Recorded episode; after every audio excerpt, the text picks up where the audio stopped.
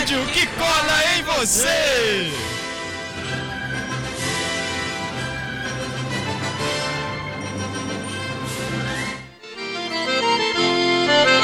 Flor da terra do sol, ó berço esplêndido dos guerreiros da tribo Cariri.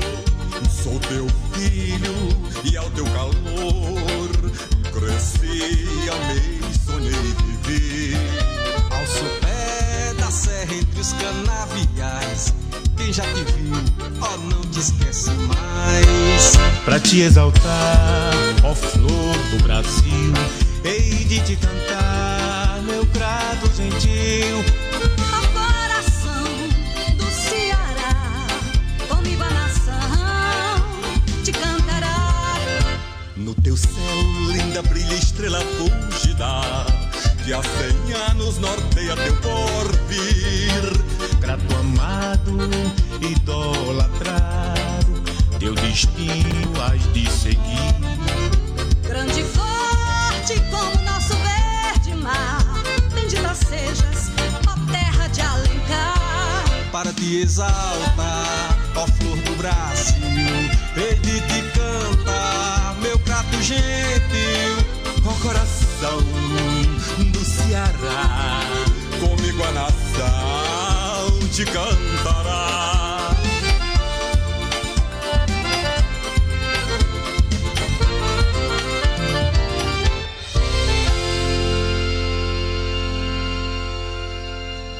Oi, Sara. Oi, Isabelle. Vai começar o programa Minuto Mais Saúde, da Rádio Literária Carrapato. Eu vou ficar ligadinha aí.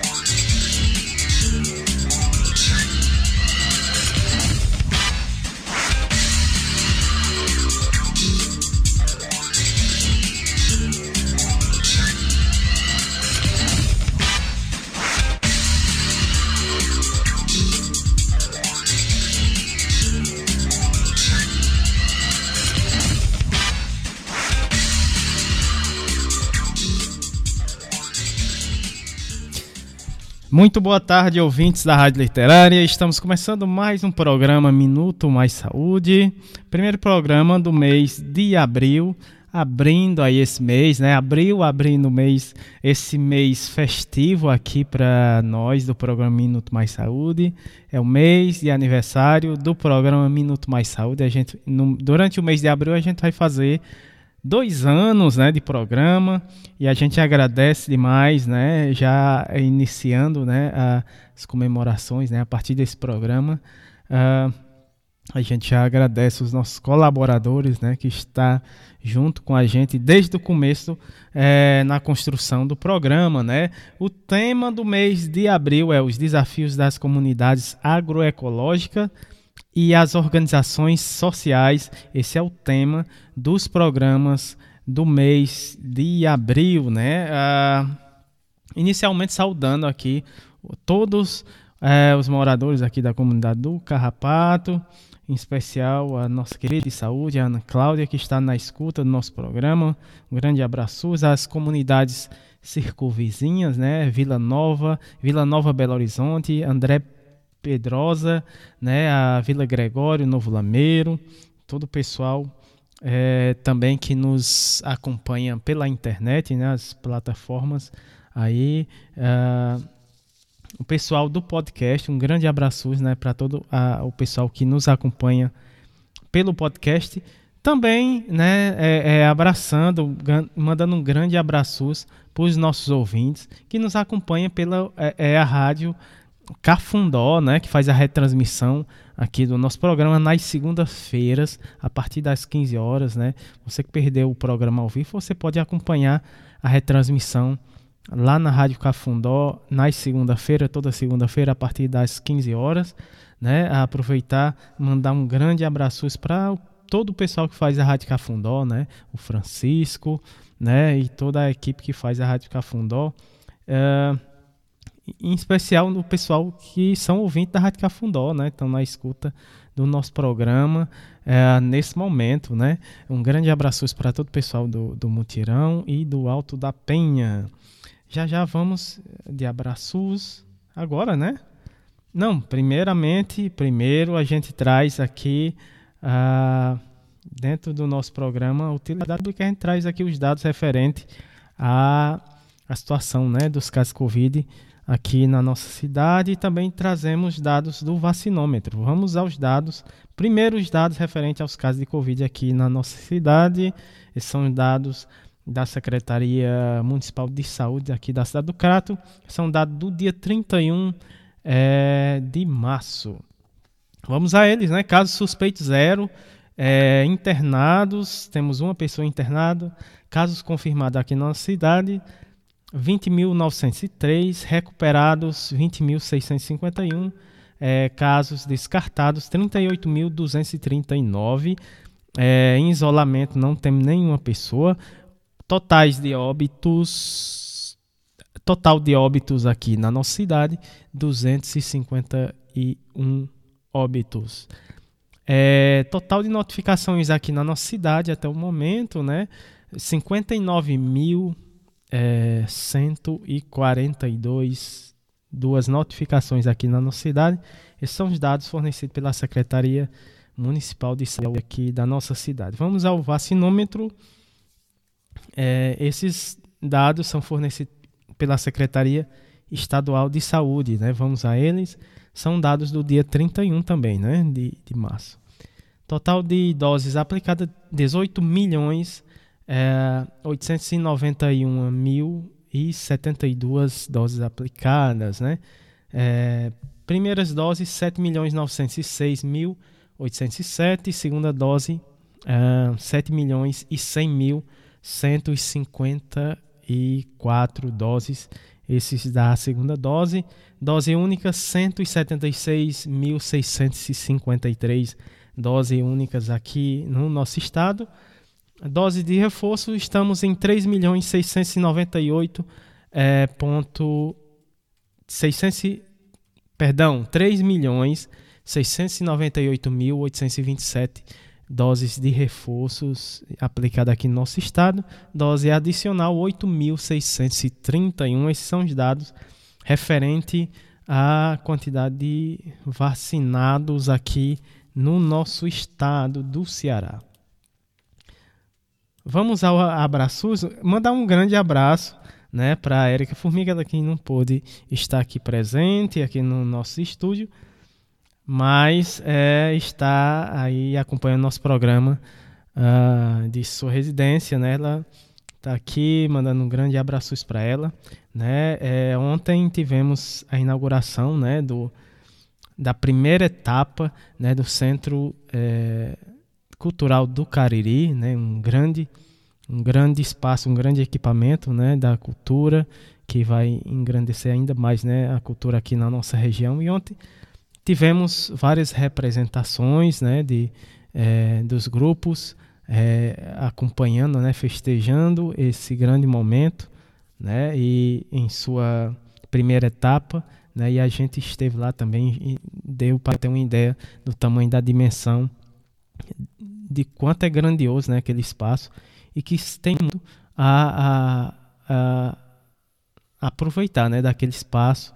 Né, é, vamos é, aproveitar e para se fazer várias, é, é, vários encontros, né, efervescer mesmo a nossa cultura no Cariri a partir é, desse equipamento né, tão importante que é o Centro Cultural do Cariri, né, localizado aqui na cidade do Crato. Ontem foi, foi a inauguração da primeira etapa. Né?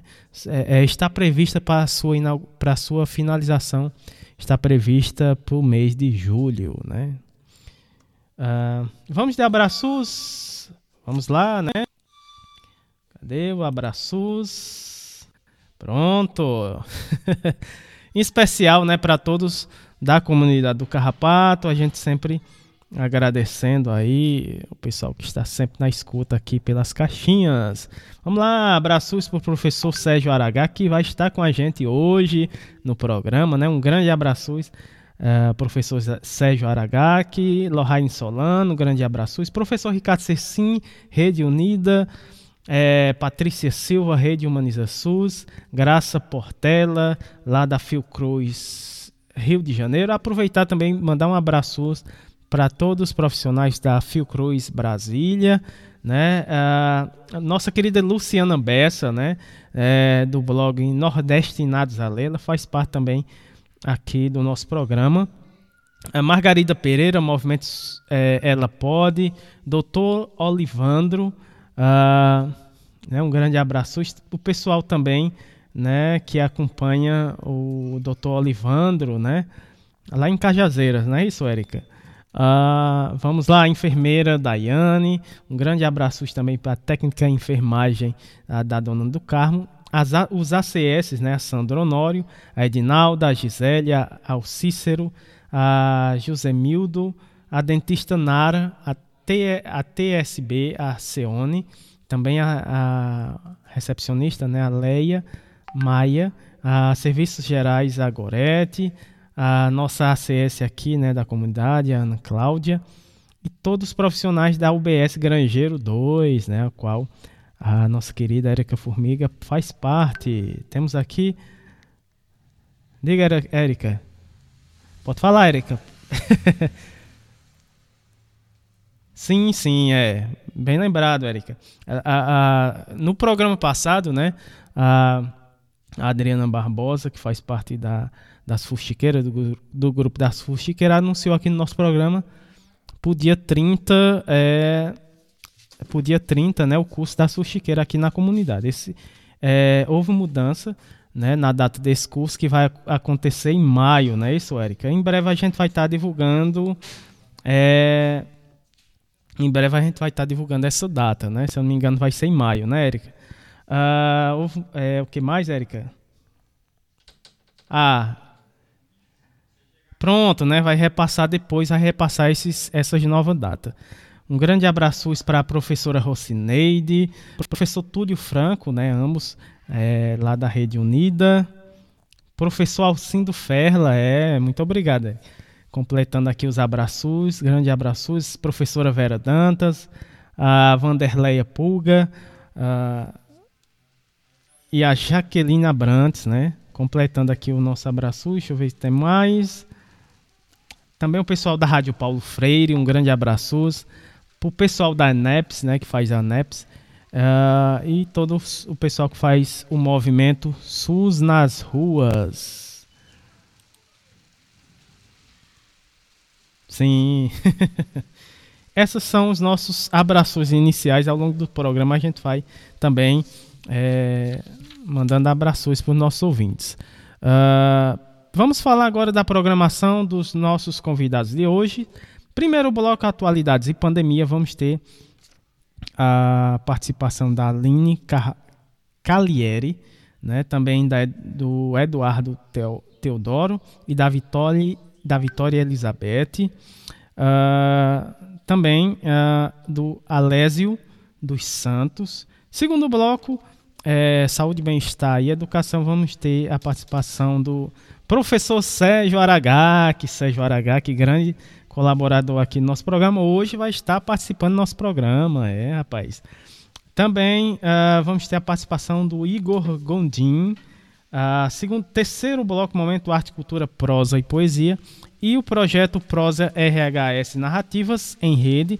Também temos no terceiro bloco o projeto Nordestinados a Ler. Hoje teremos né, o projeto Prosa RHS com a Cristine Nobre Leite, mais uma vez aqui no nosso programa. Ela vai falar sobre agroecologia. Esses são os nossos convidados de hoje. A Patrícia Silva né, já mandou recado aqui, disse que está coladinho com a gente. Um, um grande abraço, Patrícia. Uh, vamos abrir aqui o nosso programa, claro, com música. Fala, Érica. É a primeira vez, claro, a primeira vez do nosso amigo professor Sérgio Aragaki, né, participando do nosso programa, mas sempre na escuta. Hoje é a primeira vez que ele vai estar aqui participando do nosso programa. Um grande abraço para o professor Sérgio Aragaki. Primeira música aqui no nosso programa é do Raimundo Sodré, né? A música do Raimundo Sodré, o nome da música, A Massa. A gente vai tocar essa música agora no nosso programa né, abrindo nosso programa, já já a gente volta com os nossos convidados.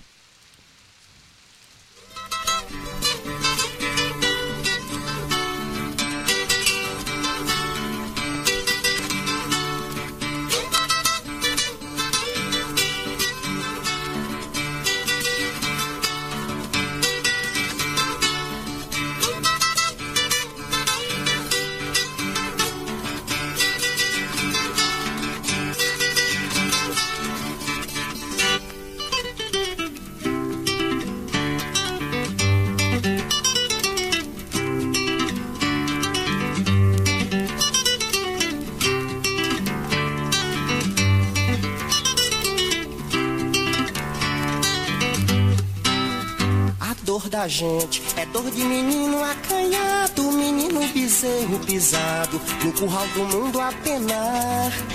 Que salta aos olhos, igual um gemido calado, assombrado, mal assombrado. É a dor de nem poder chorar. A dor da gente é dor de menino acanhado, menino bezerro pisado, no curral do mundo a penar que salta aos olhos, igual um gemido calado, assombrado, mal assombrado, é a dor de nem poder chorar. Mourinho de homens que nem girinuns amassados, mansos meninos tomados, massa de medos iguais. Amassando a massa, a mão que amassa a comida, desculpe, modelo e castiga, amassados homens normais.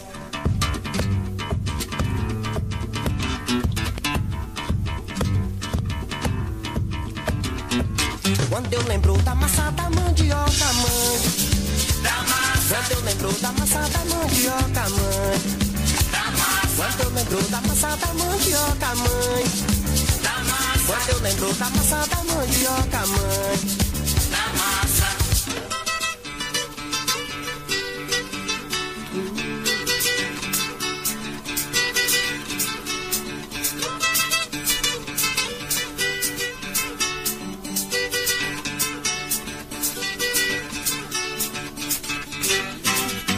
Dor da gente. É dor de menino acanhado, menino bezerro pisado. No curral do mundo a penar. Que salta aos olhos, igual um gemido calado, assombrado, mal assombrado. É a dor de nem poder chorar. A dor da gente é dor de menino acanhado, menino bezerro pisado. No curral do mundo a penar que salta aos olhos, igual um gemido calado, assombrado, mal assombrado, é a dor de nem poder chorar. Moinho de homens que nem girimuns amassados, mansos meninos domados, massa de medos iguais. Amassando a massa, a mão que amassa a comida, desculpe, modelo e castiga, amassados homens normais.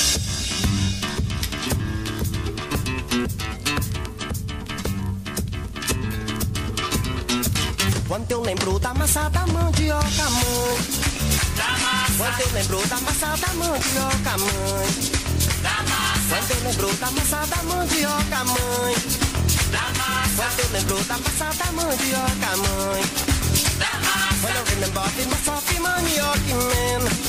Da massa. Quando eu lembro da massa da mandioca, mãe. Da. Nunca mais me fizeram aquela presença, mãe. Da massa, que planta mandioca, mãe. Da a massa que eu falo é que passa fome, mãe. Da a massa que planta mandioca, mãe. Da massa, quand de la massa de manioca, né? Quand je de la massa de manioca, né? Quando eu lembro da massa da mandioca, mãe. Quando eu lembro da massa da mandioca, mãe. Quando eu lembro da massa da mandioca, mãe. Quando eu lembro da massa da mandioca, mãe.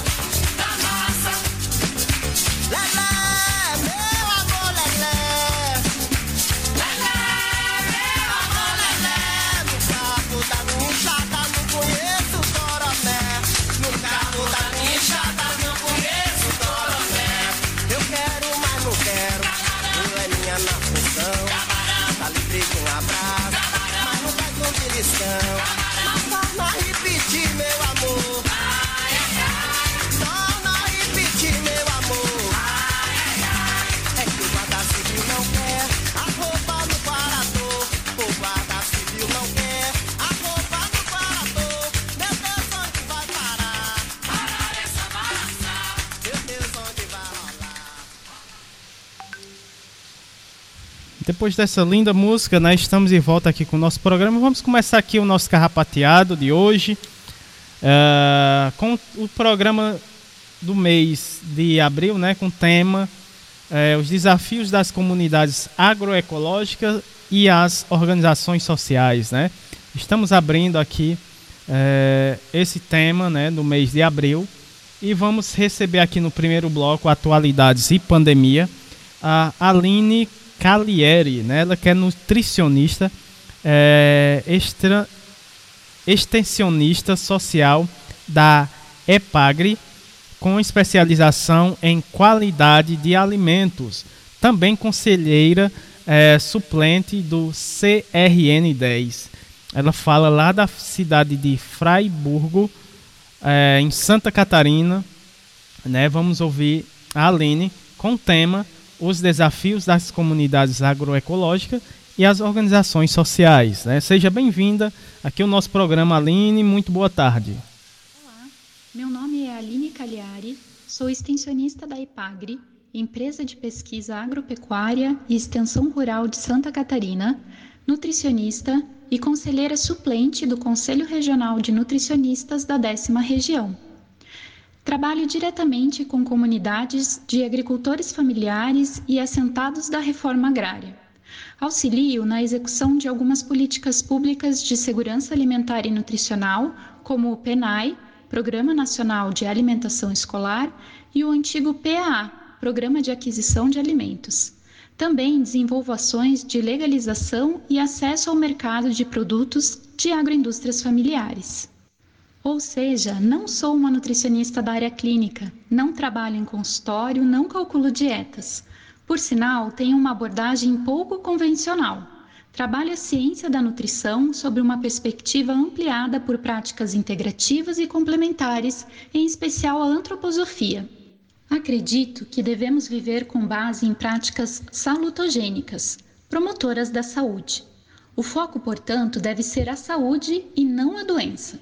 Devemos priorizar o que mantém o nosso equilíbrio, a nossa saúde e não simplificar tentando descobrir o que comer para curar uma doença ou condição específica. O que nos leva a ter uma vida saudável? Nessa perspectiva, é imperativo compreendermos que o ser humano, com toda a sua complexidade, é parte integrante do cosmos. Somos influenciados por ele. Somos uma pequena parte, uma partícula mas estamos nos comportando muito mal. Nossa, como assim? Nem vamos aqui conversar sobre a fome, as desigualdades, a guerra, a intolerância, a indiferença e tantas outras situações constrangedoramente alarmantes. Vamos conversar só um pouquinho sobre os sistemas de produção de alimentos. No Brasil, para resumir, grandes áreas produtoras de monoculturas, muitas transgênicas, cultivadas com o uso de agrotóxicos. Me nego a chamá-los de defensivos agrícolas, ok? Segundo o IDEC, 92% dos municípios brasileiros apresentam agrotóxicos nas suas águas. Análises de alimentos comprovam que amostras de vegetais apresentam resíduos irregulares de agrotóxicos, 23% e que alimentos ultraprocessados também apresentam resíduos, 60%. Nossa comida está contaminada, comemos veneno. Um atentado à nossa biodiversidade, ao meio ambiente, à nossa soberania alimentar, à nossa saúde e ao direito humano à alimentação adequada. E por incrível que pareça, nossos políticos estão analisando a liberação de mais um pacotão de venenos e a sociedade civil novamente se organiza e se mobiliza para vetar o dito pacotão agora no Senado. Mas temos alternativas? Quero acreditar que sim, como produtores e como consumidores. a produção orgânica, agroecológica e a biodinâmica são as melhores alternativas. No entanto, admito que não é nada fácil desenvolver esses sistemas de produção dentro da legalidade. São tantas exigências para produzir sem veneno por aqui, porque é preciso tudo estar certificado, documentado, inspecionado, comprovado, né? sem dúvida, um dos grandes gargalos para o aumento das áreas produtivas de orgânicos no Brasil. Mas, como consumidores, também podemos contribuir. Nossas escolhas alimentares refletem, entre outras, nossas escolhas políticas, sabiam? Outro aspecto é que quanto maior a procura, teoricamente seria menor o preço praticado. Claro que a regulação de mercado sofre diversas outras influências. Há também algumas experiências bacanas que podemos incentivar. Uma delas, chamada de CSA Comunidades que Sustentam a Agricultura. Você conhece esse sistema? Nele, um grupo fixo de consumidores se compromete por um tempo determinado, geralmente um ano, a cobrir o orçamento da produção agrícola.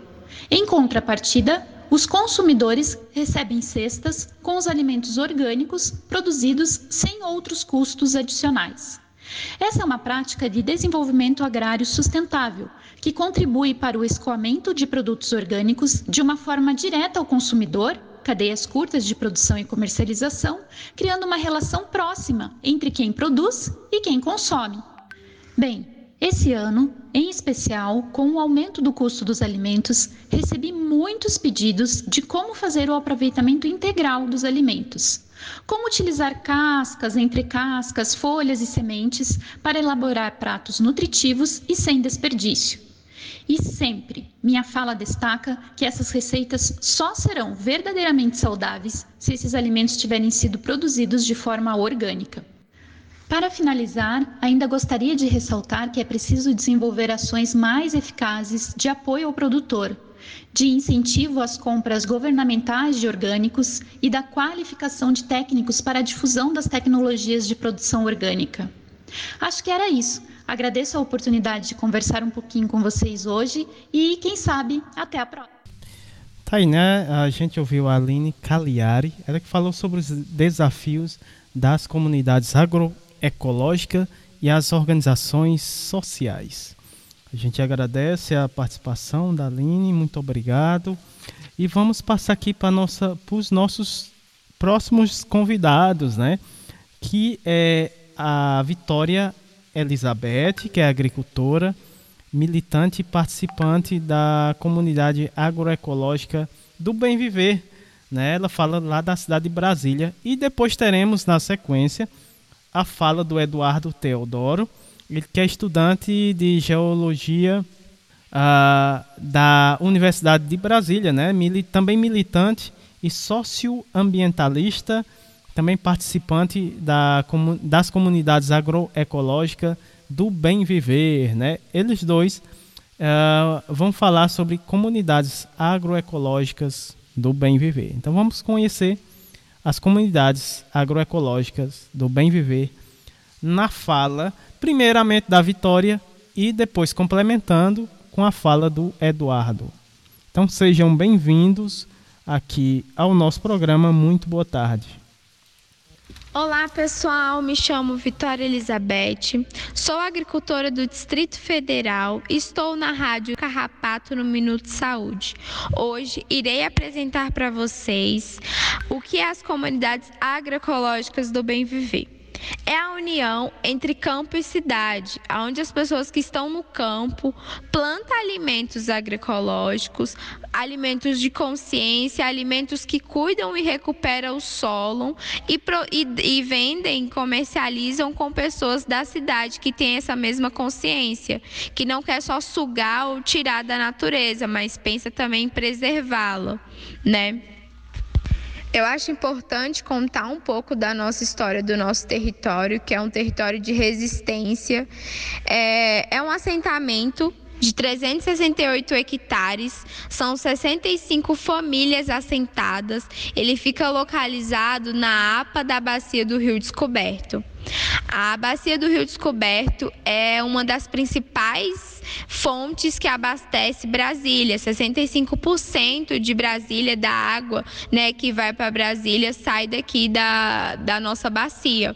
Então é uma terra sensível, uma terra de cultura uma terra que precisa ser trabalhada.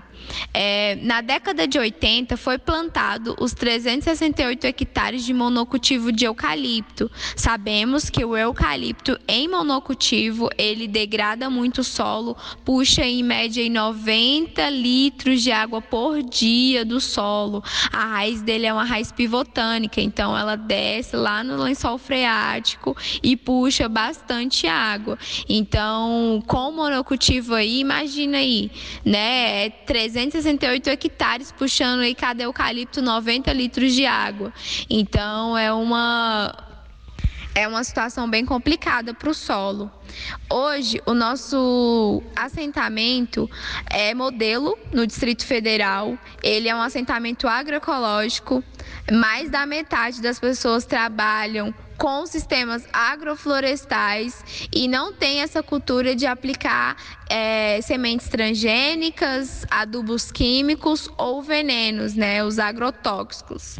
Contando um pouco para vocês do que é o trabalho, né, do que é o nosso trabalho aqui no campo, é, conectando a cidade que forma a comunidade agroecológica, nós plantamos em sistemas agroflorestais. Para quem não sabe, a agrofloresta é um corredor de fruta aonde vai uma banana, um eucalipto, uma fruta e outras plantas. Isso tudo no corredor, num canteiro, né? Onde nós cultivamos é, plantas mais rápidas, como alface, brócolis, couve, é, mostarda, tomate e e é, plantamos também e iremos colher frutas. Então aí temos um abacate, uma manga, uma banana, o eucalipto. E o eucalipto entra é, no sistema agroflorestal como a raiz pivotânica, ela puxa a água lá do lençol freático, traz para as outras árvores aqui de cima.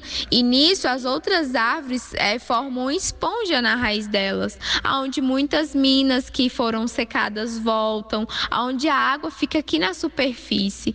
Então o, o plantar eucalipto não é errado, é errado plantar ele em monocultivo. E além de tudo, nós na agroecologia um dos principais fundamentos é você plantar com cobertura de solo.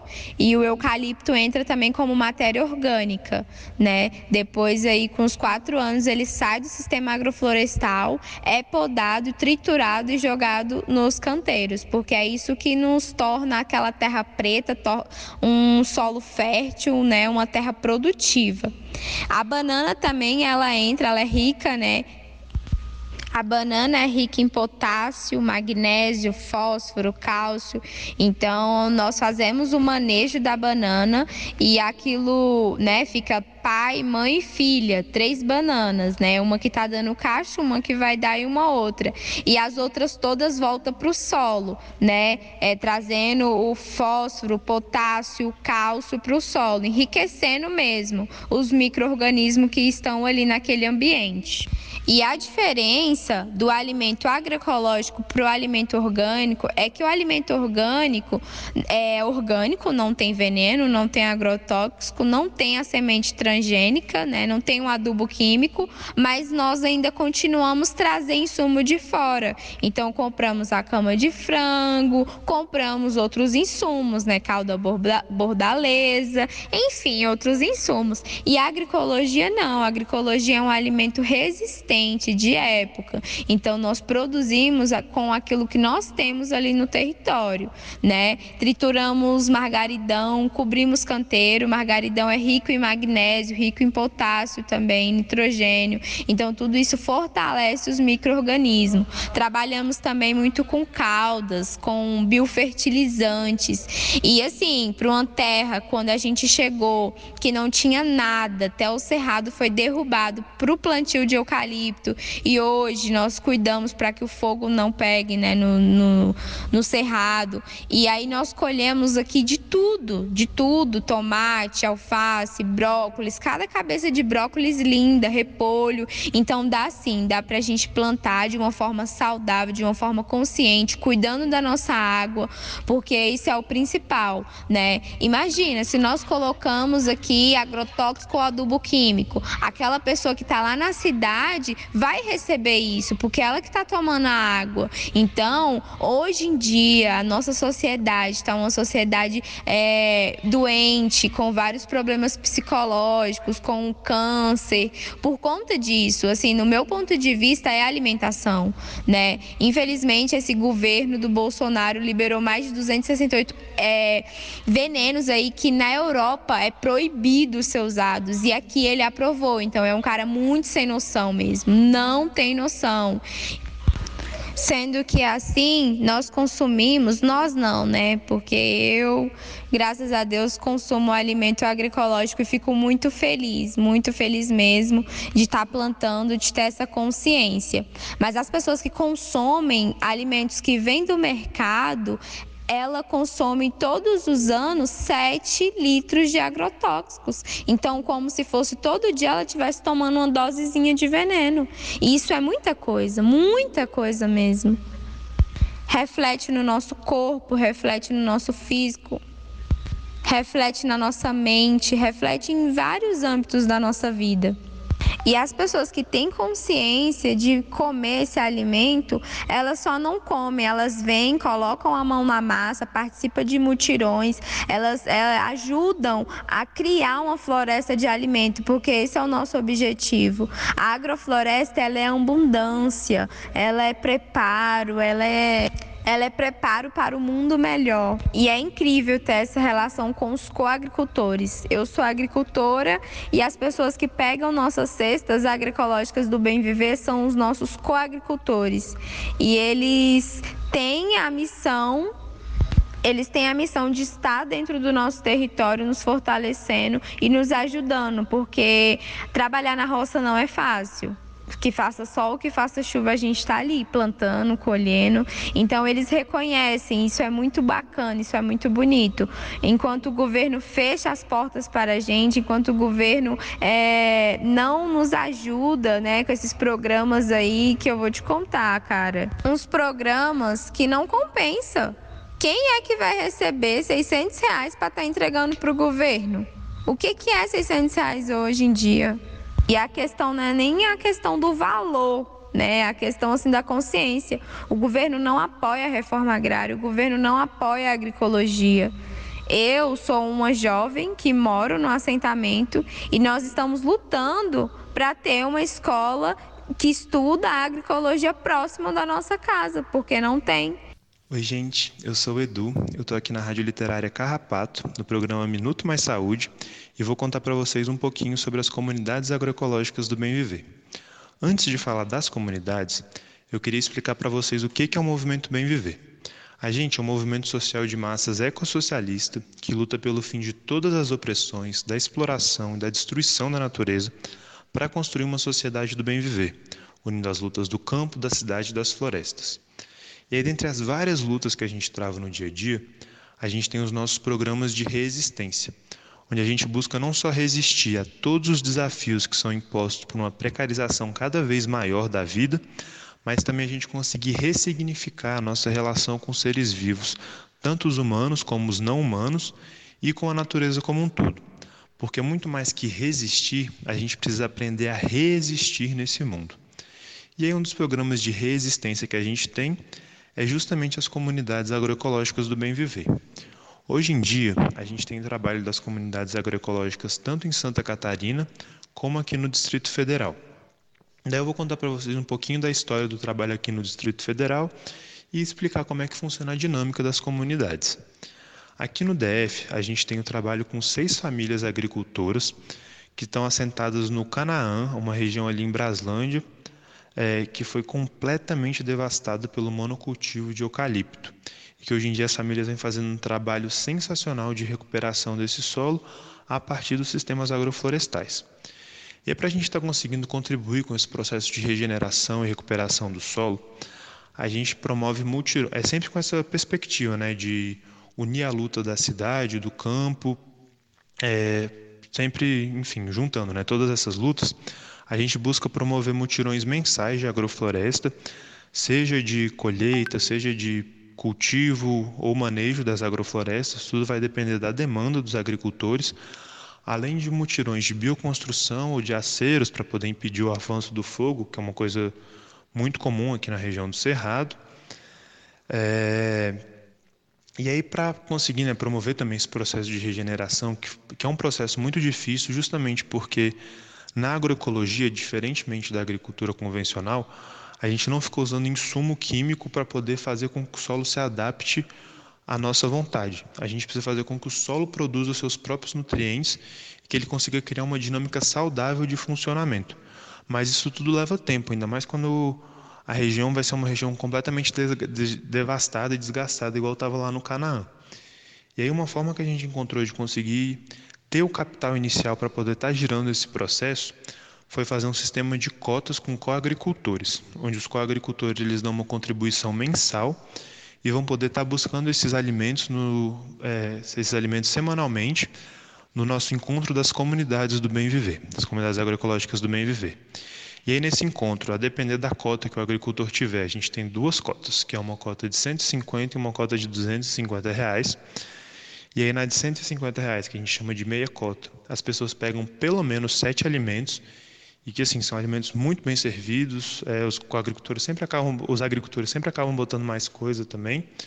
E na de 250, que a gente chama de cota inteira, é, as pessoas vão ter pelo menos 14 alimentos e que acaba também sempre indo mais. Assim, é muito abundante realmente a, a oferta de alimentos, principalmente agora que as agroflorestas estão tendo uma capacidade muito maior de produção.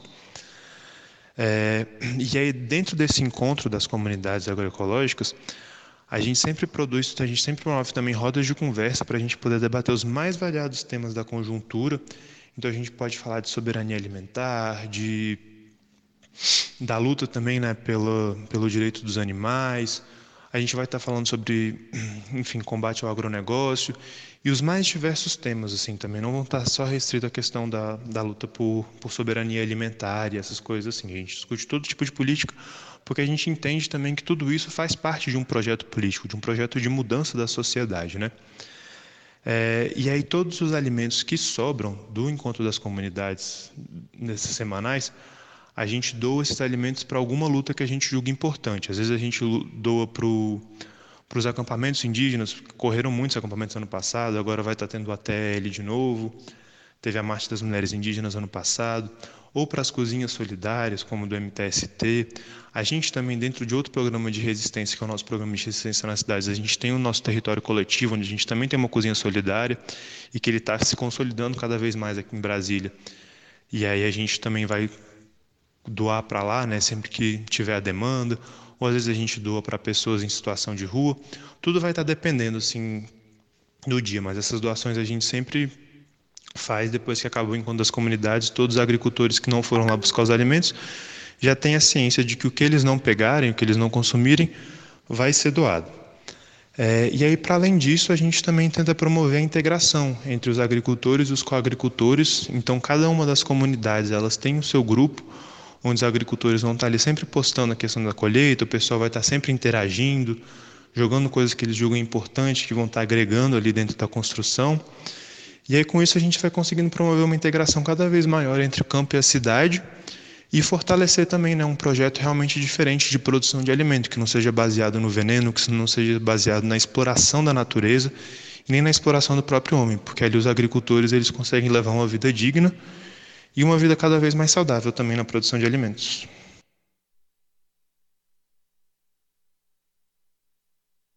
Tá aí, né? Ouvimos a fala da. Primeiramente da Vitória Elizabeth e depois do Eduardo Teodoro. A gente agradece né, a fala dos dois. Eles que falaram sobre as comunidades agroecológicas e do bem viver.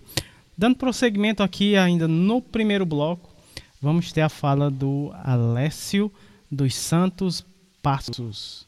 Né? Ele, ele que é professor, palestrante cultivador de plantas medicinais, licenciado em estudos sociais, especialistas em educação ambiental pela UDESC e coordenador da Farmácia Viva itinerante, também professor de fisioterapia, uh, pesquisador etnobotânico é, e servidor estadual. Né? Ele fala lá da cidade de Florianópolis, Santa Catarina.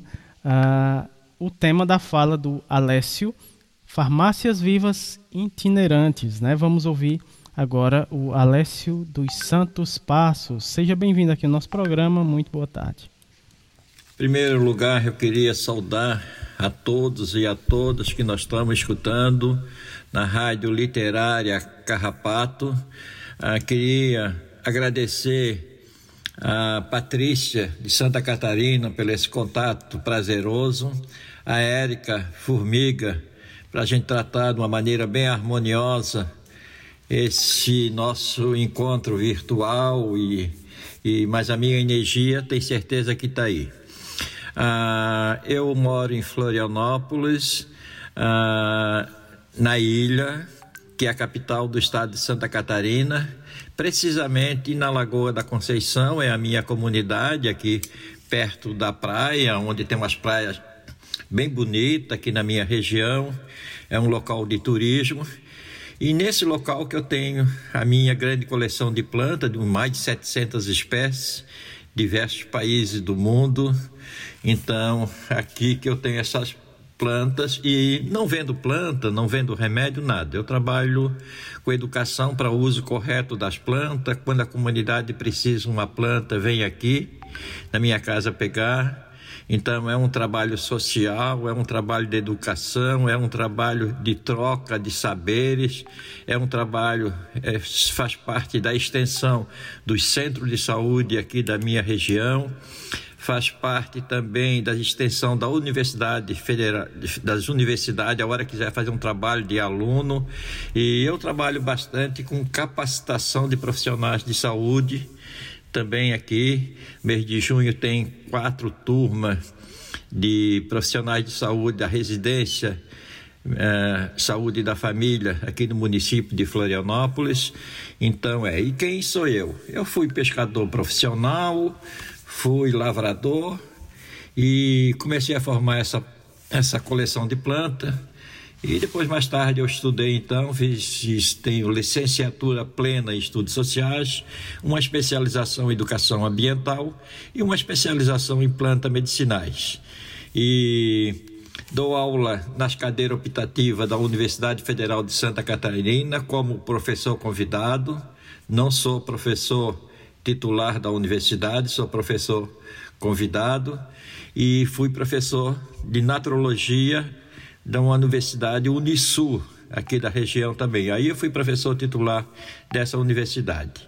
Ah, agradecendo a Patrícia, eu queria dizer que a Patrícia faz um grande trabalho e, e, e, somando ao trabalho de Santa Catarina com relação às PICs, que são as terapias integrativas e complementares em saúde, aquelas 29 que estão no SUS. E Santa Catarina hoje é um modelo praticamente para o Brasil isso está envolvendo todos os municípios de Santa Catarina. É um grande trabalho, muito profissionais de todas essas 29 das PICs envolvidos, ah, muito fórum também, muita capacitação desses profissionais. Então, é um grande trabalho que Santa Catarina. Em breve, nós vamos chamar Santa Catarina do Estado das PICs brasileira por esse grande trabalho que Santa Catarina tem. Tem lei aprovada também, criando as terapias integrativas e complementares em Santa Catarina, e para mim é o verdadeiro conceito de saúde. As PICs chegam antes da pessoa ficar doente. Então, são para evitar que a pessoa fique doente. E as PICs, ela humaniza mais as pessoas, evita o uso, muito uso de remédio. Então, as PICs, para mim, é um grande trabalho que Santa Catarina está fazendo e envolvendo muitas entidades, muitas universidades e pessoas de notável saber com relação às PICs. Ah, o meu trabalho é mais com plantas medicinais e eu sou coordenador de um projeto, que é um projeto também muito bonito, que é Farmácia Viva Itinerante. Como é que essa farmácia vive itinerante? É uma farmácia que sai passeando, passeando pelo pelo diversos municípios de Santa Catarina. Santa Catarina tem 295 municípios. Hoje nós temos trabalho voltando diversas vezes nessas comunidades, em torno de 250 municípios, quase atingindo os 295.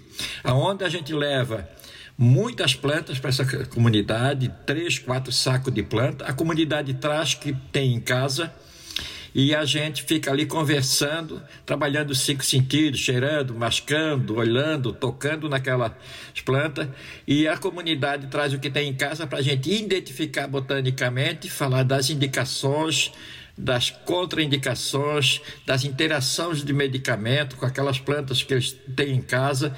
Então é um trabalho muito bonito. Além disso, também a gente monta farmácia viva nas comunidades. Nós temos em torno de parceiro de 100 farmácias vivas também, montado na comunidade. Então, esse é um trabalho muito bonito e é um trabalho de troca de saberes. Ah, e eu aprendo muito com as pessoas simples. Eu, eu fiz uma pós-graduação em plantas medicinais, mas se assim, os meus grandes professores sou, são as pessoas simples. E no meu município aqui de, Santa, de Florianópolis, a gente tem um excelente trabalho. Nós temos em torno de 40 centros de saúde aqui no município. Quase todos têm farmácia viva.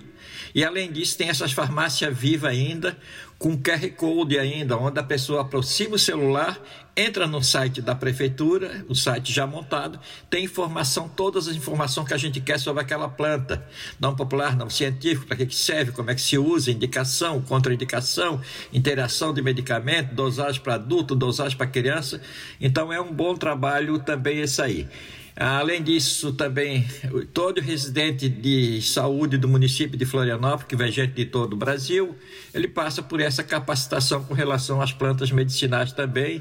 E são diversos locais, um deles é aqui a minha casa, mas tem na Universidade Federal de Santa Catarina também, o Horto também. Então, esse trabalho é um trabalho bem legal. Santa Catarina, município de Florianópolis também produziu uma cartilha que é um guia de plantas medicinais de Florianópolis. É um guia onde tem ali, eu acho que não sei se umas 30 plantas mais ou menos, e esse guia também ele serve de orientação para os profissionais de saúde também. Um guia já aprovado, revisado e está todo na internet também, quem quiser pegar, guia de plantas medicinais de Florianópolis. E pode pegar, pode imprimir esse guia aí. O guia foi distribuído impresso, no momento não tem impresso, então só está a nível virtual, só que as pessoas podem pesquisar e pegar. Ah, eu gosto bastante de trabalhar com todas as etnias, todas as etnias, com os quilombolas, com os indígenas, ah, ah, bastante a gente vai também nas universidades federal com a farmácia vive itinerante, a gente dá bastante para leste na Universidade Federal de Santa Catarina e outras universidades pelo estado de Santa Catarina, até fora do estado de Santa Catarina, no Rio Grande do Sul. A gente eu fui bastante, fui a São Paulo também com bastante atividade e aonde a gente é, coloca aquelas plantas ali e casando sempre o saber popular com o saber científico, fazendo esse casamento que para mim é onde a gente chega mais perto daquilo que a gente quer, que é segurança e eficácia. Segurança e eficácia para mim é uma coisa um pouco vaga também, nos remédios que tem na farmácia, nunca a gente pode garantir segurança e eficácia, mas a gente chega mais perto daquilo que a gente quer. Sempre a gente procura valorizar as plantas que estão perto da casa da gente, no terreno da gente, na comunidade da gente. Então, valorizar aquelas plantas. Ah, e também é muito importante a gente tem planta que tem que está na farmacopeia de outros países também. Então, se a gente vê o hipérico, é uma planta super interessante, é uma das, a segunda planta mais usada no mundo como remédio, o hipérico usado para depressão, para insônia, ansiedade, irritabilidade, sinal de desprezo e aí vai. Temos também, não pode faltar numa farmácia viva, o ginkgo biloba, a planta número um usado no mundo como remédio para labirintite, zumbi no ouvido, dor nas pernas, sequelas de derrame, mal de Parkinson, estria, varize e aí vai. Essas são as promessas. Quando eu estou falando da indicação, sempre é importante trabalhar contra indicação. Exemplo, caso do ginkgo biloba é antiagregador plaquetário. Se eu estou tomando ginkgo biloba numa cirurgia, uma ida do dentista, eu tenho que avisar para o médico que pode dar hemorragia. Se eu tomando ácido acetil salicílico, aspirina, vai dar hemorragia também, vai potencializar a ação do remédio. Então a gente sempre tem que que trabalhar na contraindicação, na, faça, fazer com que a comunidade entenda a contraindicação daquele remédio também e até a interação de medicamento. A terceira planta é norte-americana, que é a equinácea. Essa é uma planta, uma, tipo uma margarida muito bonita, e ela é usada para fortalecer o sistema imunológico. É como fosse uma vacina. Se usa seis semanas, descansa seis meses. Semana, descansa seis meses. São plantas que estão na farmacopeia mundial e a gente encontra ela viajando pela Europa, a gente encontra nas farmácias toda da Europa. Então são plantas que já têm essa segurança. Embora sempre uma abordagem individual, criteriosa daquela pessoa que está recebendo aquela planta é o importante. Nós temos que conhecer bem aquela pessoa, o histórico dela de vida, uh, o histórico de algumas doenças que teve, que tem. Então, por isso que é interessante. Eu não trabalho pela minha formação acadêmica, eu não trabalho com indicação de plantas medicinais. Eu trabalho com educação para o uso correto das plantas medicinais e, e que eu gosto mesmo é de cultivar. Quem cultiva aquelas plantas sempre aprende cultivando. Então essas são as plantas que eu gosto de trabalhar, que eu gosto de trabalhar, que eu tenho sempre junto comigo. Ah, é, e eu gosto sempre de receber visita, somente visita de grupo de pessoas. Eu tive um grupo aqui em casa de nutrição técnico em nutrição e aonde a gente falou bastante sobre as plantas alimentícias não convencionais, aquelas que estão perto da gente, que não sofrem melhoramento genético, que não são transgênicos, aquelas plantas que a gente pode cultivar ela e fazer até um grande banquete com essas plantas. Dou como exemplo o caso da beldroega, está em cima das calçadas, e a beldroega rica em ômega 3, e a gente tem deficiência de ômega e aquele óleo graxo está na beldroega, onde a gente poderia usar ela na alimentação normal da gente. A beldroega é bem comum. É verdura na Europa, desprezada por nós aqui. Claro que a gente não vai pegar em cima de uma calçada. A gente quer que vai fazer com a beldroega? A gente vai pegar no local seguro ou cultivar ela no local seguro que a gente possa usar ela como alimento também. Então, ah, não podemos estar tá pegando plantas, assim, a gente tem que ter essa segurança de pegar plantas que são plantas que estão bem ah, seguras no uso dela, não está contaminada por coliforme fecais de animais ou, ou capina com herbicida, que eles fazem muito na região. Então, ela tem que ser planta bem segura da gente estar tá usando. Então, a gente vê que tem a, a beldroega. E nós temos também umas plantas muito interessantes na restinga de beira de praia, naquele bordado de beira de praia. Então, aquele bordado de beira de praia tem plantas muito interessantes. Se você dissesse, perguntasse para mim qual é a mais famosa que vocês têm aí, eu diria com certeza que é a erva de baleeira. Erva de baleeira, caramona, caldo mage, caldo quinó, Maria Preta, Maria Milagrosa, Maria Rezadeira, Catinga de Barão, mijo de grilo. Então, essa planta aí é uma planta que está na restinga de beira de praia. E é uma planta subinteressante, usada para quê? Artrite, artrose, reumatismo e contusões. E também se usa ela como tempero também. Podemos usar como tempero ela, fazer uma sopa, fazer uma massa, usar ela como tempero, ou mesmo fazendo o sal de ervas, fazer composição de sal de erva, diminui a quantidade de sal, que a planta é um pouco salgada, e além disso, ainda tem essa função nutracêutica da erva de baleeira, que está nutrindo e ajudando a curar. Então, a erva de baleeira é super importante também. Nós temos outra aqui, que é chamado de guaçatonga, que é caseária silvestre, ou erva de bugre. Essa planta aqui é uma planta muito interessante, é chamada homeoprazol natural, também é uma planta muito interessante para a gente usar para úlcera gástrica, para gastrite, para lavar ferida de herpes e para tomar ela para matar a bactéria H. pylori. Aquela bactéria que está lá no estômago da gente. Então, uma planta muito interessante também que a gente tem aqui, que é nativa aqui da região também. Eu não sei, não sei se pode, se ela chega até o Ceará ou não, mas são plantas bem interessantes. Assim como vocês têm as plantas interessantes da região de vocês, nós temos as nossas aqui que são bem interessantes também. Eh, nós temos a erva santa, uma planta bem segura para azia também, usada para azia, usado como tempero para carne de porco, ela ajuda na digestão lenta e difícil da carne do porco e tem um aroma muito gostoso também. A planta medicinal, eh, símbolo de Santa Catarina, é a espinheira santa, que está no SUS, espinheira santa, Maitênus ilicifolia, que mudou de nome recentemente, então é a espinheira santa, que é a planta medicinal símbolo de Santa Catarina.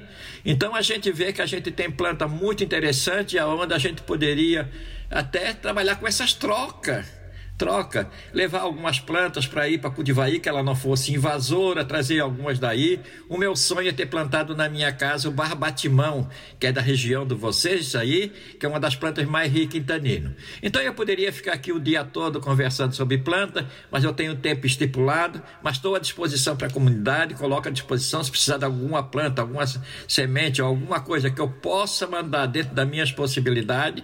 Conte com a gente aqui em Santa Catarina e eu estou aqui é, emanando, energia, emanando, emanando energia do bem para vocês, que a gente possa, vocês podem fazer um grande evento e agradeço de coração mesmo o convite para participar dessa atividade aí. Espero ser convidado até para outras atividades para a gente estar tá conversando aí. Agradeço, que Deus abençoe. Com certeza, com certeza. É, é, as portas aqui da Rádio Literária estão abertas é, para você, Alésio, né? A gente agradece demais pela sua colaboração hoje aqui no nosso programa e a gente está aqui aberta a nossa programação para você vir outras vezes. Com certeza a gente vai lhe convidar mais vezes para você trazer uh, mais informação né, sobre a farmácia Viva Itinerante, que é interessantíssima né, é, é esse projeto. Né, a gente parabeniza é, é por esse projeto, né? E a gente quer saber mais, a gente quer saber mais sobre essa farmácia viva itinerante. Pode ter certeza que você terá uh, outros convites para trazer mais informações sobre a, farmá a farmácia viva itinerante, né?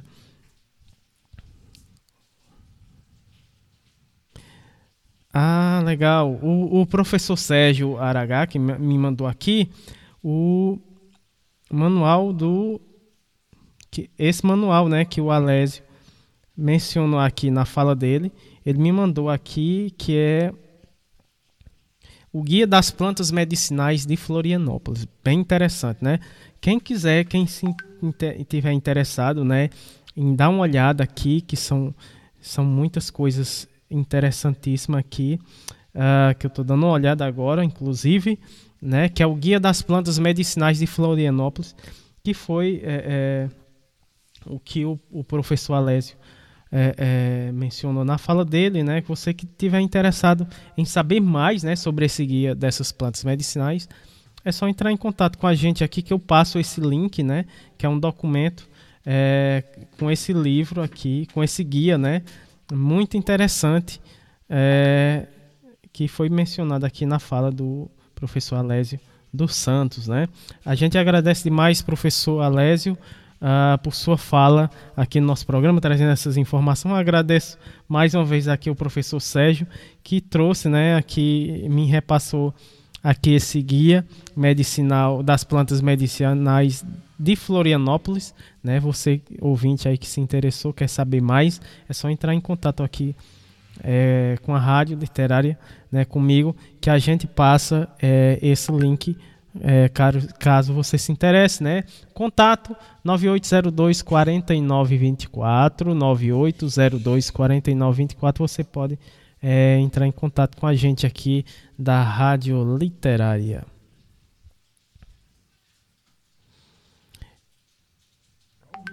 É, pois é, Erika, era um, seria um sonho, viu? Ter aqui o professor Alésio ao vivo, hein? Eita, rapaz, seria um sonho uh, falando sobre a questões a questão dessas da farmácia viva itinerante. Eita, seria muito massa, né? Vamos Vamos articular isso, quem sabe, hein? Teremos o professor Alésio aqui no nosso programa ao vivo, hein?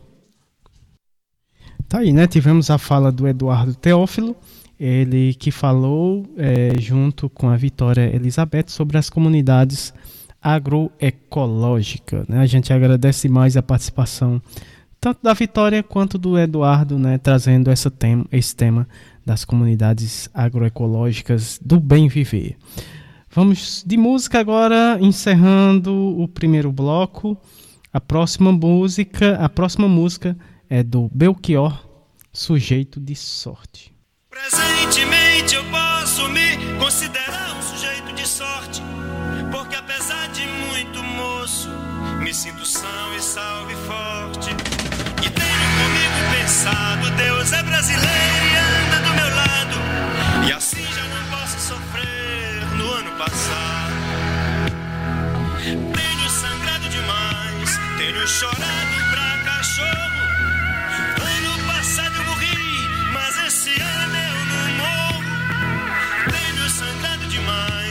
Tenho chorado pra cachorro. Ano passado eu morri, mas esse ano eu não morro. Ano passado eu morri, mas esse ano eu não morro. Ano passado eu morri, mas esse ano eu não morro.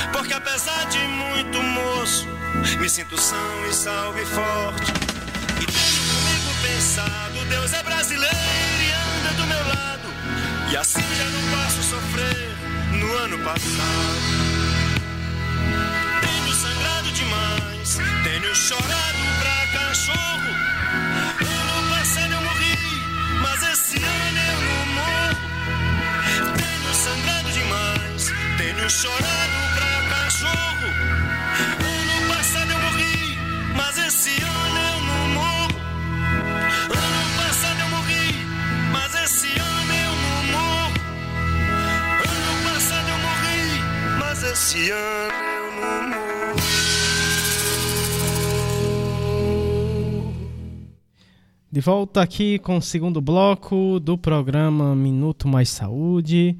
É, e esse mês, né, é, o programa completa dois anos de existência e a gente traz, né, durante o mês de abril, mês festivo, o tema os desafios das comunidades agroecológicas e as organizações sociais. Lembrando que você pode acompanhar o nosso programa tanto ao vivo, né, aos sábados, a partir das é, 15 horas, né, através da internet, quem mora aqui na comunidade pelas caixinhas, como você pode também acompanhar né, pelo podcast, né, só procurar nas plataformas é, de podcast, né, o programa Minuto Mais Saúde, não só esse, é, esse programa de hoje, mas vários outros programas anteriores. Né, você pode ir lá e conferir Uh, também passamos na Rádio Cafundó às segundas-feiras, a partir das 15 horas, né? Estamos lá na Rádio Cafundó, qual eu saldo os nossos ouvintes que estão é, nos escutando né, pela Rádio Cafundó às segunda-feira, a partir das 15 horas. Dando prosseguimento aqui o nosso segundo bloco, saúde, bem-estar e educação. Vamos ter a participação dele aqui. Está sempre na escuta, é um carrapateiro nato, né, professor?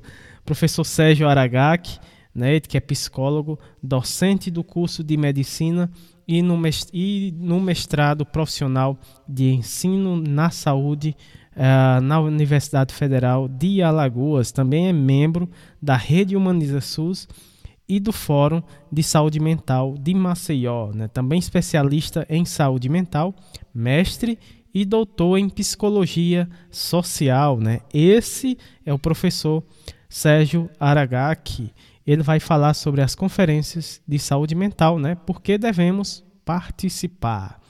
Professor, seja bem-vindo aqui ao nosso programa. Muito boa tarde. Prazer em tê-lo aqui no nosso programa. Olá, pessoal. Bom, começo dizendo que é um grande prazer estar aqui carrapateando junto com vocês. Aproveito para saudar a Érica, o Samuel, e todo o pessoal da Rede Humaniza SUS, assim como todo mundo que está ouvindo a gente aqui nesse momento. Muito legal, muito bom estar aqui com vocês.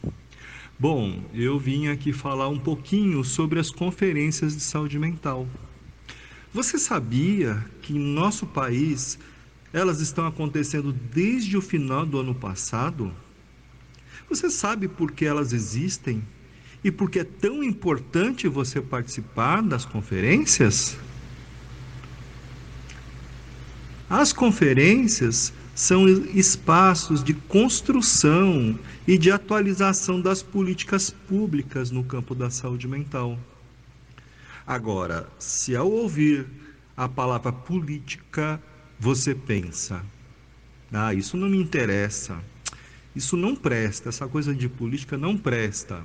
Ah, não adianta, pois nada muda, não resolve nada, a situação só piora, para que, que eu vou participar?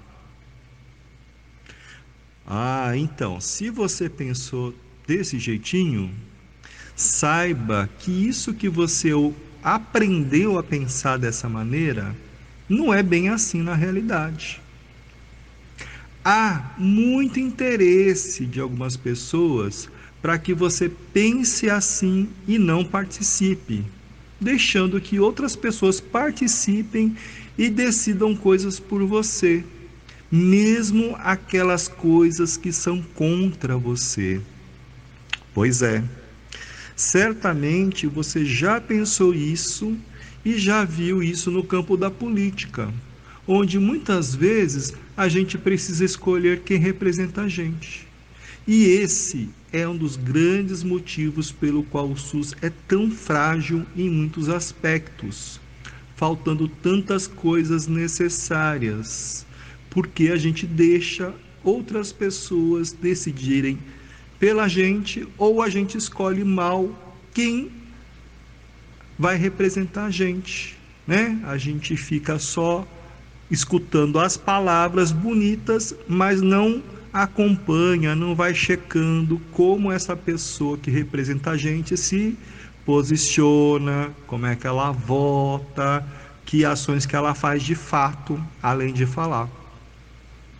Pois então. Mas, por outro lado, também é sempre bom lembrar que o SUS tem muita coisa boa. E o SUS só existe e continua existindo porque tem muita gente que participa e ajuda ele a melhorar. Mas isso, isso já é conversa para a gente esticar no outro momento, né? Vamos voltar a falar sobre as conferências. Se você quer que a sua voz seja ouvida, as necessidades de saúde mental atendidas, as condições de quem trabalha nos serviços de saúde sejam melhores para propiciar um cuidado melhor quando a gente usa o SUS, quando você usa o SUS, você precisa participar. Ou seja, não basta reclamar. É preciso participar para ajudar a melhorar. Então, levar suas queixas, seus questionamentos, sua proposta, suas propostas e seu compromisso para as conferências de saúde mental podem ajudar a melhorar o cuidado em saúde mental na unidade básica de saúde, na unidade de saúde da família, no centro de atenção psicossocial e em outros serviços de saúde mental. Você entendeu porque é tão importante você participar, você ser representante ou escolher bem quem vai representar seus interesses e necessidades nas conferências?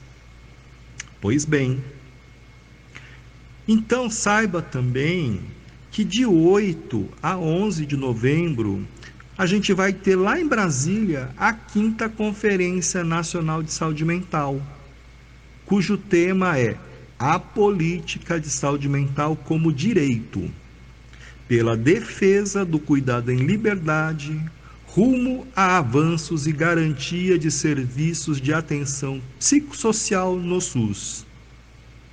Desse nome lindo, né, e grande desse tema, eu vou comentar duas coisinhas só, né? É muita conversa, mas vamos ser breve aqui hoje. Quando a gente fala, né, da política de saúde mental como direito, é para a gente lembrar e destacar que a política de saúde mental, que o SUS, né, não são favores, então não dependem se o político quer ou não quer. Não é bondade né, dessa pessoa que está lá na política. Mas isso é um direito que a gente tem. E isso está assegurado na Constituição do nosso país. Agora, quando a gente fala da defesa do cuidado em liberdade, não sei se você sabe, se você sabia, que desde o século passado existem em nosso país vários serviços que atendem as pessoas que estão com problemas de saúde mental, incluindo aquelas que precisam do cuidado porque usam algum tipo de droga, e esse cuidado é feito em liberdade. Ou seja, as pessoas não estão aprisionadas, elas não estão encarceradas. E esses serviços que eu acabei de mencionar são, por exemplo, os CAPs, né, que são os Centros de Atenção Psicossocial, seja para as pessoas que têm algum transtorno mental, seja para aquelas que têm alguma necessidade porque usam algum tipo de droga, são as unidades de acolhimento, as enfermarias de saúde mental em hospital geral e vários outros serviços. Esses serviços de saúde mental cuidam das pessoas de acordo com as necessidades que elas têm durante o tempo que é necessário. E nesses serviços existem equipes de profissionais de diferentes áreas, diferentes profissões, e elas trabalham juntas para a recuperação das pessoas que estão lá sob o cuidado delas. E olha só, isso é bem diferente do que ocorria e ainda ocorre nos hospitais psiquiátricos, nos manicômios, nas comunidades terapêuticas ou em outros lugares onde as pessoas ficam internadas sem receber o tratamento e o cuidado necessários para que elas melhorem. Por isso é importante destacar: a gente está na defesa de um cuidado digno que propicia a, das, a melhora, melhoria das pessoas e que esse cuidado seja feito em liberdade. Então, eu já disse que a gente vai ter a conferência nacional lá em Brasília, né? Mas antes disso, a gente vai ter outras etapas. A etapa municipal e macro-regional, ela deve acontecer até o dia 30 de abril desse ano, 2022. E feita a etapa municipal, né, macro-regional, se for o caso, a gente também tem as etapas estaduais e distritais que tem que acontecer até o dia 30 de junho desse ano. Pois bem, agora, se você não ouviu falar aí no seu município e no seu estado a respeito da. Tá aí, né? Tivemos a fala do professor Sérgio Aragaki, né? Que trouxe é, a conferência é, da saúde mental, né? Por que devemos participar, né? É importantíssimo, né?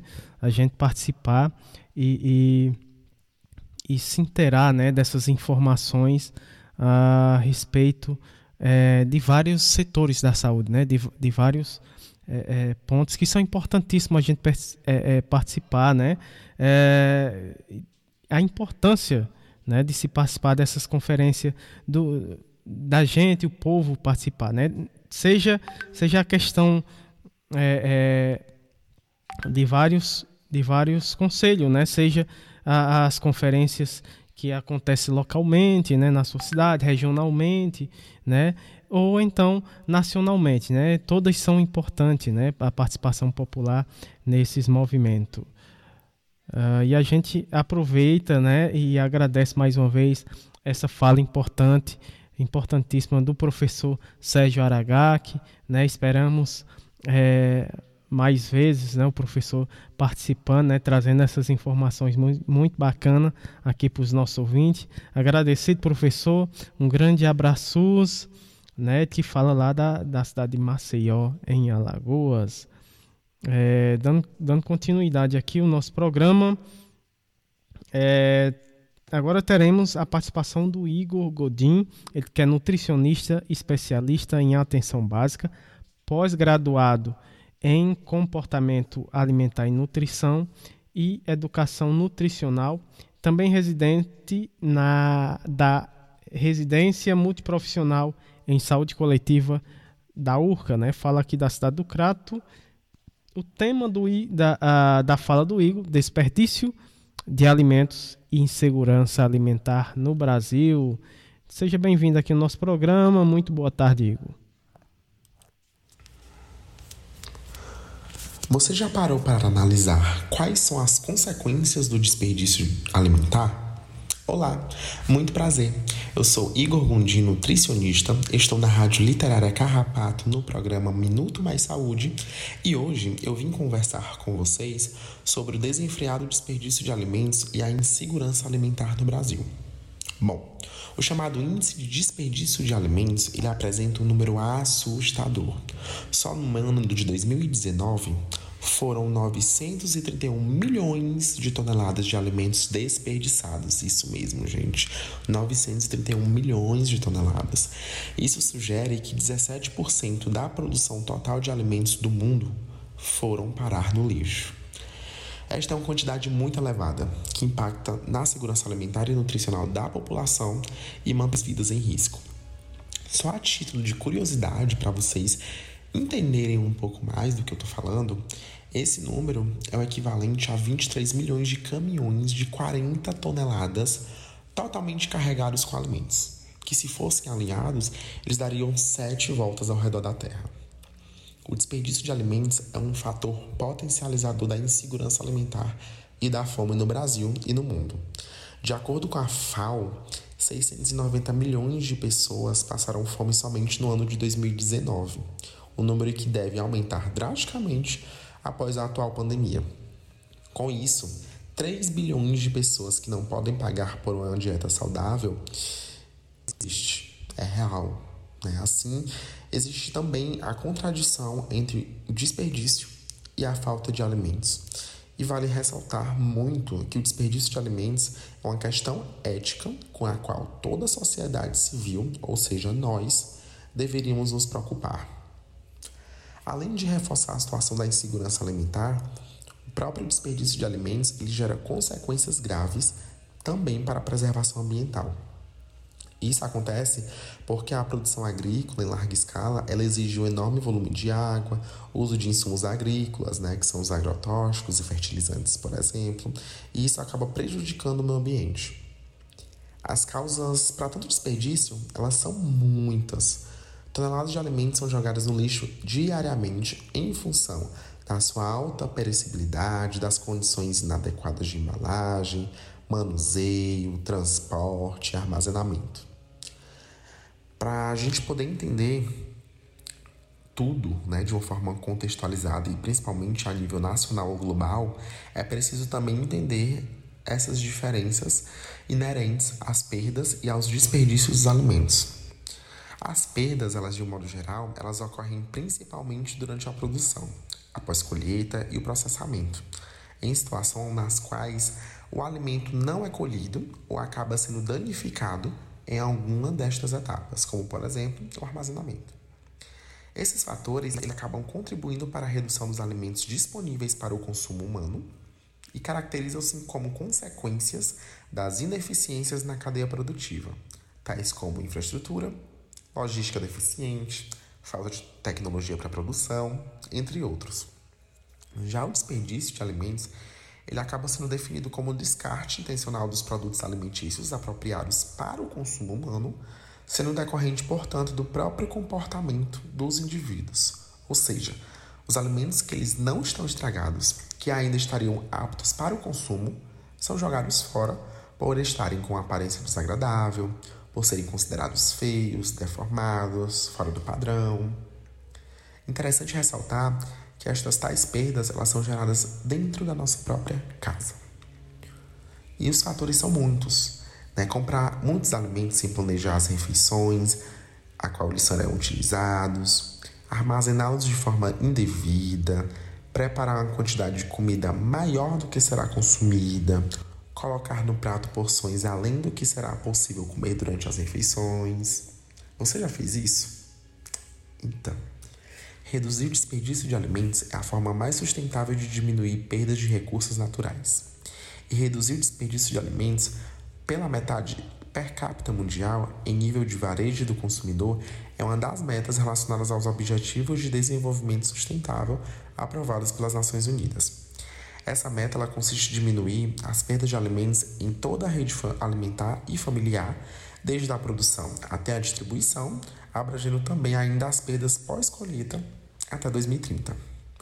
Uma iniciativa muito legal e que merece destaque aqui no nosso país é o programa Mesa Brasil, desenvolvido pelo SESC.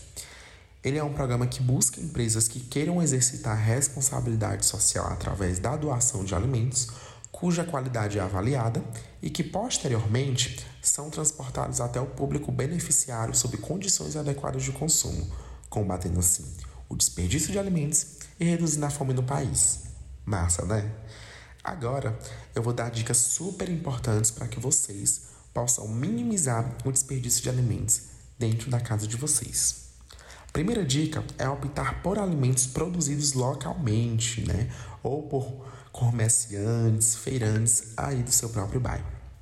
A agricultura familiar ela é a mais sustentável, mais saudável e ainda fomenta a economia local. Além disso, é possível minimizar as perdas nas fases de transporte e armazenamento. Segunda dica é aprender a preparar receitas mais sustentáveis com parte dos alimentos que geralmente são jogados no lixo, como raízes, cascas e sementes.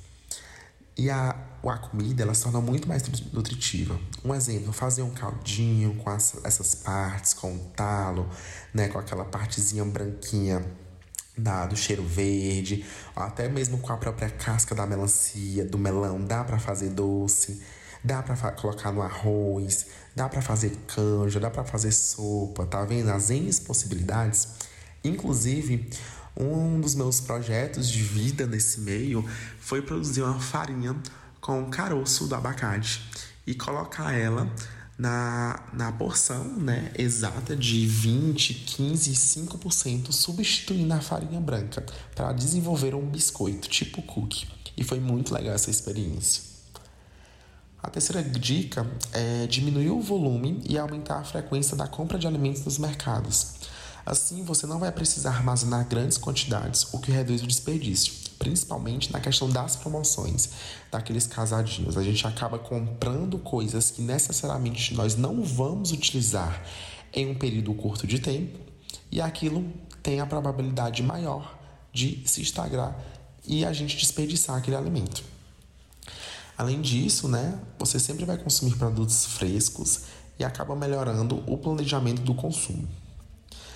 A quarta dica é aprender também a armazenar de forma adequada a sobra dos alimentos. Separar o lixinho orgânico do lixinho inorgânico, né? do lixo que é reciclável, porque isso você consegue aprender a fazer compostagem de resíduos orgânicos e colocar na sua própria horta. Legal, né? E a quinta e a última dica é manter sempre os armários, geladeiras organizados, né? Com uma técnica que a gente chama o primeiro que entra é o primeiro que sai. Ou seja, se você comprou duas latinhas de ervilha ou de milho verde e a primeira está com a validade para o próximo mês e a segunda está com a validade só para daqui a três meses, você deve utilizar a que vai se vencer primeiro. Assim você vai evitar um futuro desperdício e vai utilizar o produto alimentício ou alimento da vez. É isso, gente. Espero que vocês tenham gostado e encontro vocês em breve. Até mais.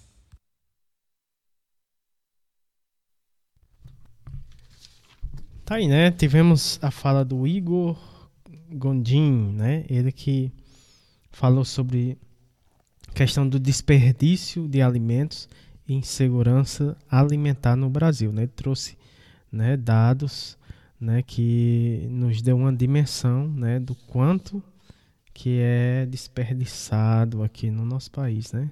Muita coisa, né? Muita coisa mesmo, né? E a gente agradece demais. Ele que faz parte do, da UBS Grangeiro 2, né, Érica? Que estão também aí, estão, vão desenvolver um projeto também, né, Érica? Em breve ela, a Érica vai estar falando sobre esse projeto lá na UBS. É, junto com o, o Igor, né, né, Érica? Em breve eu acho que próximo programa, né, Erika, já, já dá para falar sobre esse, esse projeto, mais um projeto aí da nossa querida Érica.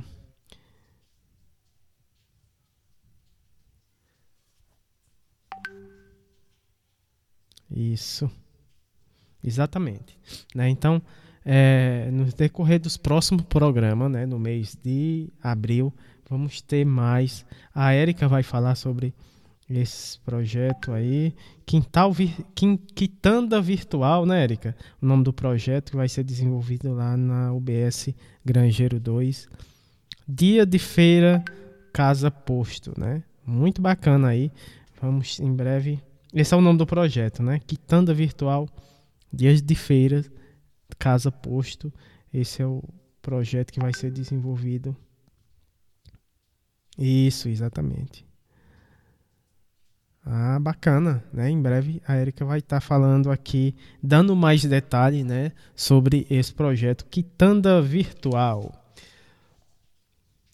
Encerramos com a fala do Igor, a gente encerrou aqui o segundo bloco e a gente vai de música. A próxima música é do Gilberto Gil, é Refloresta.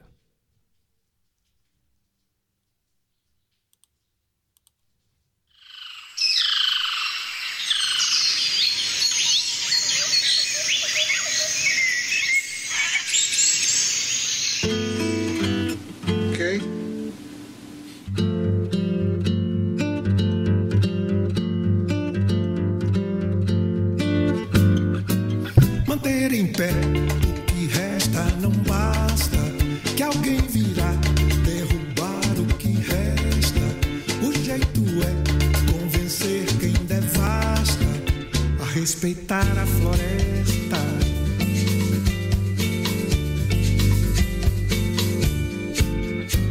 Manter em pé o que resta não basta. Que a motosserra voraz faz a festa. O jeito é compreender que já basta e replantar a floresta.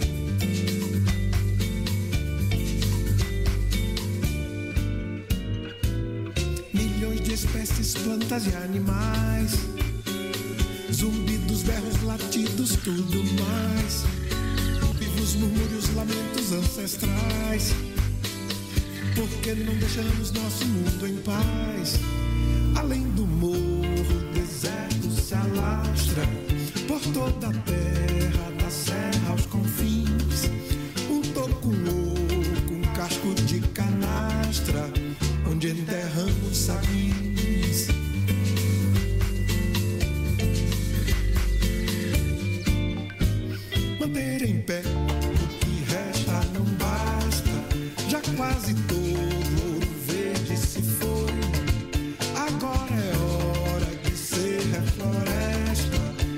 Coração não destrói.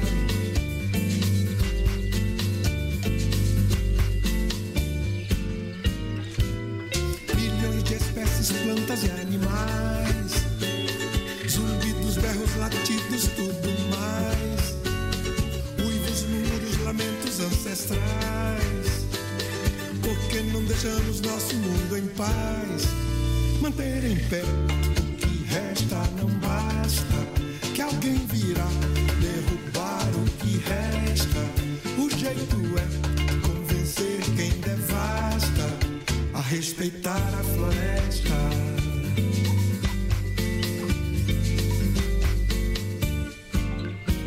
Manter em pé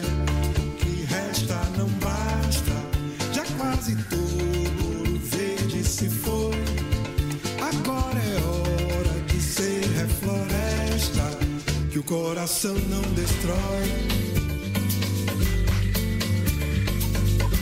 Que o coração não destrói. Respeitar a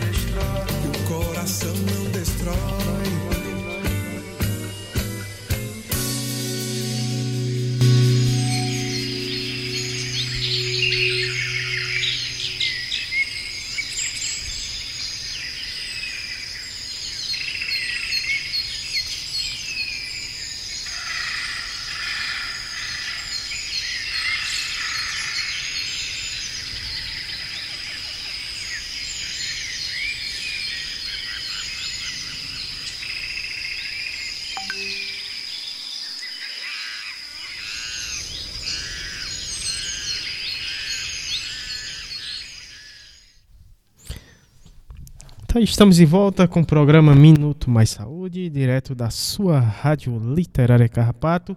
Chegamos ao terceiro e último bloco, é, Momento Arte Cultura, ah, Prosa e Poesia, e temos o projeto Prosa RHS, Narrativas em Rede, é, e o- também temos, né, dentro desse terceiro bloco, é, o projeto Nordestinados a Ler. Hoje é dia do Prosa RHS, Narrativas em, em Rede. Hoje, com a nossa querida Cristine Nobre Leite, ela que é odontolo, é odontóloga, perdão, ela que é odo- odontóloga, né, participante da Rede Humaniza SUS e poetisa, né? Ela fala lá de João Pessoa, na Paraíba, mais uma vez participando aqui do nosso programa, como se- sempre, é uma colaboradora aqui do nosso programa. O tema é, da fala da Cristine Leite aqui no nosso programa, agroecologia, né? Esse vai ser o tema da fala da Cristine Nobre Leite aqui no nosso programa. Seja bem-vinda mais uma vez, Cristine. Muito boa tarde. Bem-vindo à Rede Humaniza SUS. Mais conhecida como RHS, é a rede social dos trabalhadores, gestores e usuários do SUS. Boa tarde, Samuel. Boa tarde, ouvintes da Rádio Literária Carrapato. Meu nome é Cristine, sou dentista, cordelista e blogueira da Rede Humaniza SUS. E venho aqui conversar com vocês eh, poeticamente sobre agroecologia. Agroecologia traz um cultivo com aporte, agricultura com sorte de crescimento voraz, um movimento eficaz de sustentabilidade, sem dano à sociedade, sem dano ao meio ambiente, uma prática diferente de muito mais qualidade. Maxima a produção, otimiza ecossistema, diminui velho dilema, solo e reparação. Harmonia e inovação são bases dessa ciência, que une com sapiência todo o saber popular, com tradição a somar para o agro ser de excelência.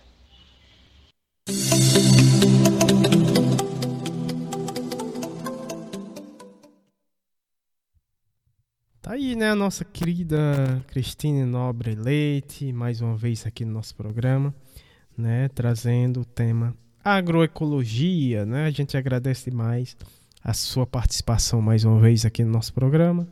E com essa linda fala da Cristine Nobre Leite, a gente encerra aqui o nosso programa de hoje, né? Agradecemos demais, né, a sua audiência, né, o pessoal aqui da comunidade do Carrapato, os nossos ouvintes que nos acompanham pela internet, os nossos ouvintes que nos acompanham é, pelo podcast e, claro, os nossos ouvintes que nos acompanhou é, pela rádio Cafundó. Uh, agradecendo demais a participação e colaboração aqui do nosso programa, a da Aline Cagliari, também é, do Eduardo Teodoro e da Vitória Elizabeth, também agradecendo a participação do professor Alésio dos Santos Passos, o professor Sérgio Aragaki também, agradecendo a participação do Igor Gondim e da nossa querida Cristine Nobre Leite. Sim, vamos agora vamos de abraços, né? É, vamos falar aqui sobre o tema, né? O primeiro é, programa do mês de abril, né? A gente traz esse tema, os desafios das comunidades agroecológicas e as organizações sociais. Essa escolha, né, é, desse tema é, um, é para potencializar as experiências locais da, de agroecologia e fazer trocas de saberes e conhecimentos. Vamos de abraços aqui dos nossos ouvintes e colaboradores do nosso programa. Chegando, abraços. Ah, chegou. Em especial para todos os nossos ouvintes aqui na comunidade do Carrapato, que nos acompanham pela caixinha é, professor Sérgio Aragá, que esteve conosco, um grande abraços. Lohane Solano, professor Ricardo Cecim, grande abraços. A, da Rede Unida, Patrícia Silva, Rede Humaniza SUS, a Graça Portela, da Fiocruz é, Rio, a Luciana Bessa, a Margarida Pereira, Movimento Ela Pode. Quem mais aqui? Uh, o pessoal da UBS Mutirão, né, lá de Cajazeiras, não é isso, Érica? Uh, a técnica de enfermagem, a Dona do Carmos, as ACS Sandro Honório, a ACS Edinalda, a ACS Gisélia, a, o ACS é o Cícero, a, o ACS Josemildo, a dentista Nara, uh, a TSB Aceone, deixa eu ver quem mais, a Serviços Gerais Agorete, a, C, a nossa ACS aqui, né, da nossa comunidade, Ana Cláudia, tá na escuta, que mais, uh, todo o pessoal, né, da UBS Grangeiro 2, uh, a área lá da nossa querida Érica Formiga, também é, todo o pessoal da Rádio Cafundó, lembrando que a Rádio Cafundó retransmite aqui o nosso programa a toda segunda a partir das 15 horas. Todo o pessoal que faz a Rádio Paulo Freire, mais uma colaboradora aqui eh, do nosso programa da Rádio Literária. Todos o pessoal que faz a NEPS, um grande abraço. Movimento SUS nas ruas. Quem mais aqui? Deixa eu ver. Professora Rocineide, né? Rede Unida. Também da Rede Unida. Professor Túlio Franco, um grande abraço. Professor Alcindo Ferla. A professora Vera Dantas. A Vanderleia Puga, um grande abraço. Jaqueline Abrantes, grande abraços. A as rádios parceiras, já falei. Quem mais, Érica? Temos mais? A professor Olivandro, né? Doutor Olivandro, grande abraços. É, exatamente, a Rádio Livre Urca, né? Outra parceira aqui é, do nosso programa e também da Rádio Literária, né? É, agradecendo demais a audiência de todos. Próximo sábado estaremos mais uma vez aqui no nosso programa né, Minuto Mais Saúde. Um grande abraço para a Érica, né, que não esteve aqui conosco no programa. Mas próximo programa ele estará aqui junto com a gente, carrapateando, né? Um grande abraço para todos e até o próximo sábado.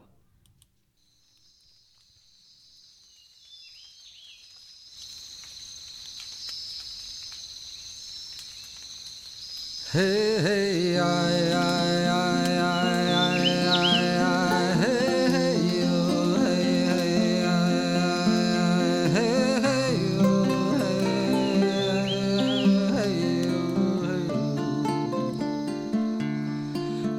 Nessas horas que estamos diante do fogo, Deus convoca tudo e todos num momento de oração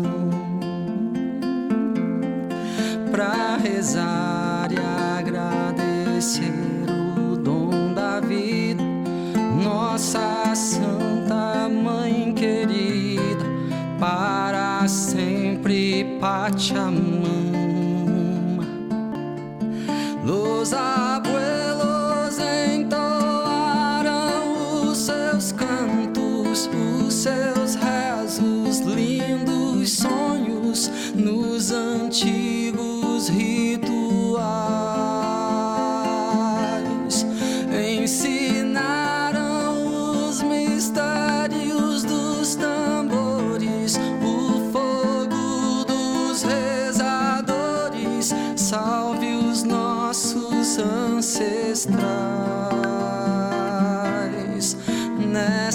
horas que estamos diante do fogo.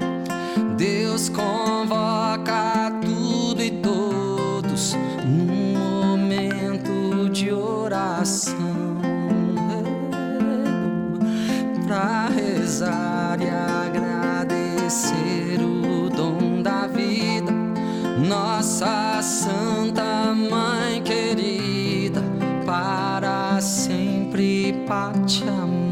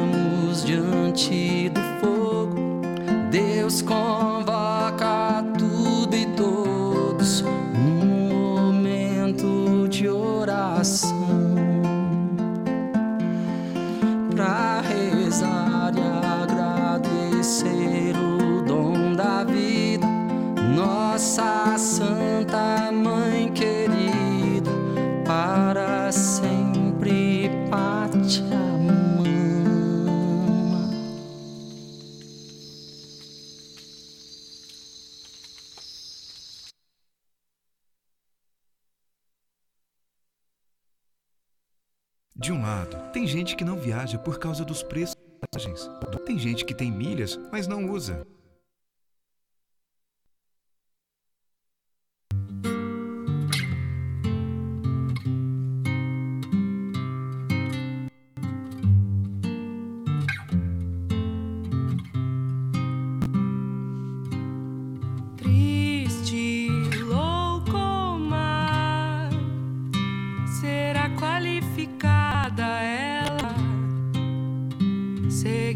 aceita tá